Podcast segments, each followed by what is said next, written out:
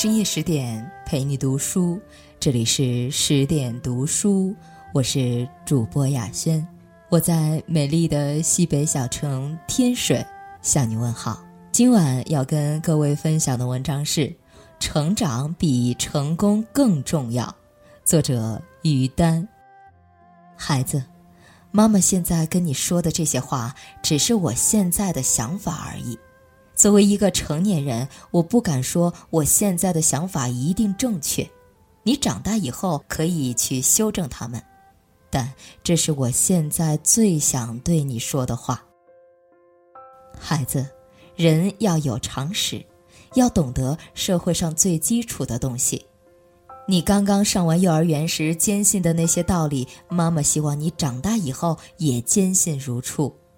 比如，任何事情要有秩序，要排队，要有先来后到。人越是长大，越是容易变得对很多事情不屑，会觉得那些事情很幼稚。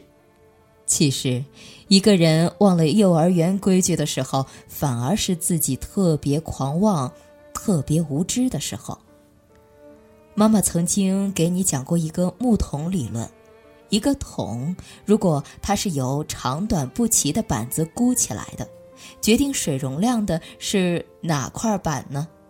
你的答案很正确，最低的一块板子。常识就是我们的最低板。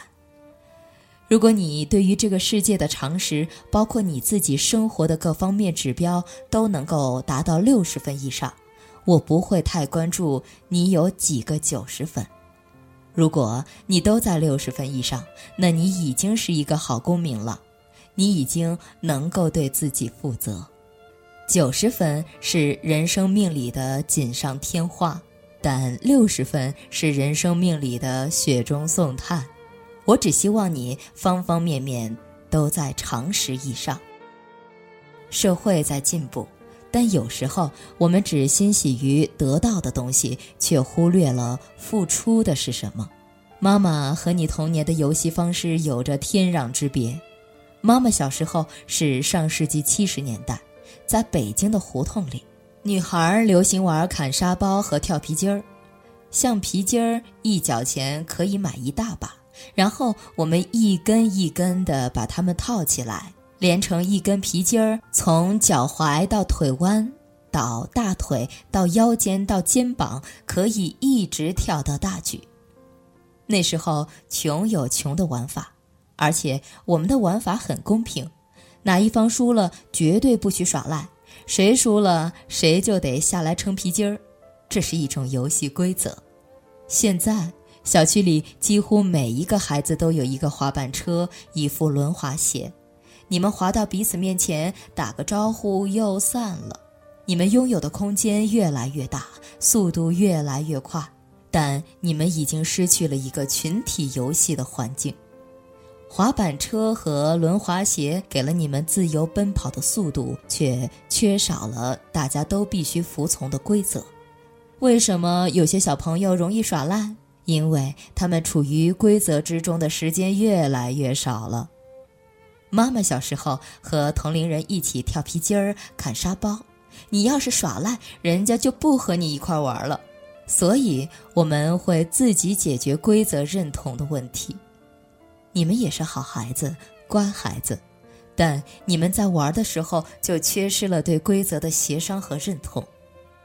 当所有的孩子都踩着滑板车在速度中独来独往时，你们怎么能懂得牺牲和谦让呢？妈妈希望你从小就找到一种生命的自觉，一种建立在服从基础上的自觉。这种服从是对伦理的服从，规则的服从，是个人对集体的服从。为什么很多考上大学的高材生却总是磕磕碰碰，与人有那么多的冲突呢？到了你念大学的时候，再告诉你什么叫做规则，已经晚了。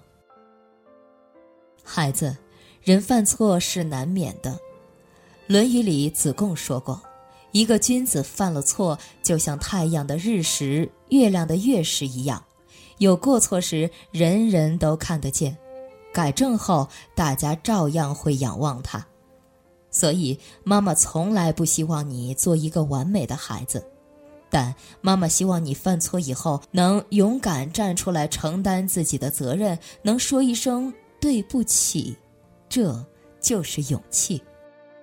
人总是要为自己买单的，任何事，不管是做错了还是受伤了，没人能替代你，最爱你的人也不能替代你。敢于认错比不犯错更重要，能改错比敢于认错更重要。这是对自己负责，也是对别人负责。你四岁的时候在手工课上做了一个花篮，有一天你咣当一声把花篮摔了，花篮一脚摔出了一个三角口子，你哇的一声哭了。我说。我们试试看看能不能让花篮比没有摔破的时候更漂亮。我们又是剪又是贴，你还用彩色画笔画上了颜色，最后我们做出来一个非常漂亮的花篮。你和我说：“妈妈，我懂了，哭是没有用的。”我听了很欣慰，但让我微微郁闷的是，后来家里每逢打坏什么东西，你都特别高兴，说。我们试试看，能不能让它比坏的时候更好看？当然，不是所有的东西都能再做成比它没坏的时候更好。我们的底线只能是不让它更坏，这是一种生命的修复能力。一个人一辈子会遇上什么事情，我们无法左右，但是修复生命的能力却在我们自己的掌握之中。这种能力，我觉得在四岁时告诉你，并不算太早。孩子，很多时候人是被自己吓着的，是被别人的以为击垮的。人这一辈子，要是不被伪命题绑架，可以避掉很多烦恼。这是一个众生喧哗的时代，电视上、网络上、微博上会有太多声音去批判一件事情的是与非。别人的以为并不一定能替代你的判断。前两天吃饭时，你问过我一个你们小学二年级的四则混合运算题。你说，五百二十七减一百零七跟五百二十七减一百加七相等吗？我当时吃着饭，真是不假思索的就说，相等啊，一样啊。你听了哈哈大笑。你说。妈妈，你算算看。我停了筷子，认真的想：五百二十七减一百零七是四百二十。那五百二十七先减掉一百，再加上七是四百三十四。我惊讶的发现，这两个看起来那么相近的式子，结果却不一样。所以你看，我们以为的事情有多少，其实。并不是真相呢。我们总是习惯于以自己的经验去判断一些似是而非的事情，我们常常被自己的以为害了。我们更容易被害的是众人的以为。如果所有的事情用自己的心去好好考评，你长大后会发现，人的烦恼、恐惧、惶恐，很多不安都是。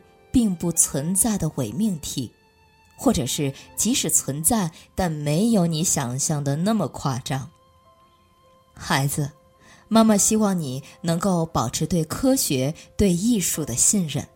科学能让人避免无知，艺术能让人活得有趣。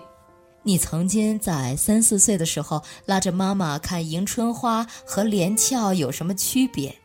你带我看它们的花瓣形状，它们是向上长还是向下长的？你观察之仔细，描述之清楚，令我自愧不如。你也是从三四岁的时候开始喜欢弹钢琴，虽然你后来练琴很辛苦，但那真的是你小时候坚持的。不知道你长大以后对科学和艺术还会这么信任吗？人的一生会遇到无数的困难，一个相信科学的人不会陷落于愚昧，也可以少掉很多因无知而来的恐惧。我们今天这个社会，在你小时候还记忆不深的这个社会，是喧嚣浮躁的。我特别希望我的学生、那些哥哥姐姐，还有你，希望你们长大以后的社会能更理性。每一个公民的理性，其实是从他们信任科学的态度开始的。妈妈是一个数理化学的很差的人，但我深信科学能带给人理性。你常说，妈妈会背那么多诗，但我妈妈不会弹钢琴。我很惭愧，这一点我不如你。但我不要求你弹琴一定要考过多少级，我只希望你能够保持对艺术的热爱，能在艺术里找到一种释放。不论你长大后遇到多少挫折，甚至受多少伤害。我依然希望你能保持对善良和尊严的信任，你能够救你自己。现在，社会上关于成功的交易太多了，我们几乎把成功作为人生的终极目标，但我始终认为，成长比成功更重要。成功或许是一个评判人的标准，但只是成长的一部分标准。成长是一套综合多元的标准体系。一个人只要生命能成长，就一定有未来。有这样一个故事：一个年轻人对料事如神的老酋长很不服气。有一天，他捉了一只刚孵出来的小鸟放在他身后，问老酋长：“我手里的小鸟是生还是死？”他想：“你要是说它是活的，我就手指一捻，捏死它。”你要说它是死的，我首先一张就让它飞起来。结果那位睿智的老人只是宽容的一笑，他说：“生命就在你的手中。”这是一个好故事，它关乎生命的成长。所有的时间中最重要的就是当下，所有的权利中最重要的就是成长。成长是一个过程，成功是一个结论。成长是关于生命的评价，成功是相关于社会的评价。成长是一个内在的系统，成功是一个外在的体系。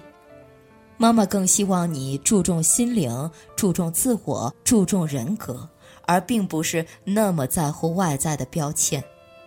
孩子，你长大以后可能会修正妈妈的想法。再过十年八年，也许妈妈也会修正自己的想法，但这些是我现在最想跟你说的话。妈妈就是希望你能成为一个身心健康、有独立的生存能力和快乐能力的好人。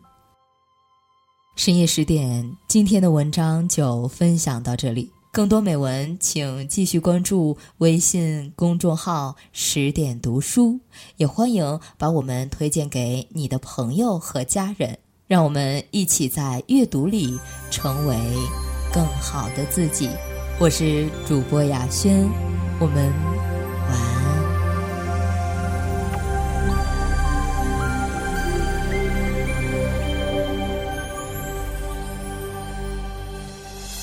cherchori uzine karsen da wo cherchu ma ki ame shiri ila gor gor chechu ma ki ame shiri ila gor gor chechu ai ai ya la su ma ji a ma ai ai ya la su ma ji a ma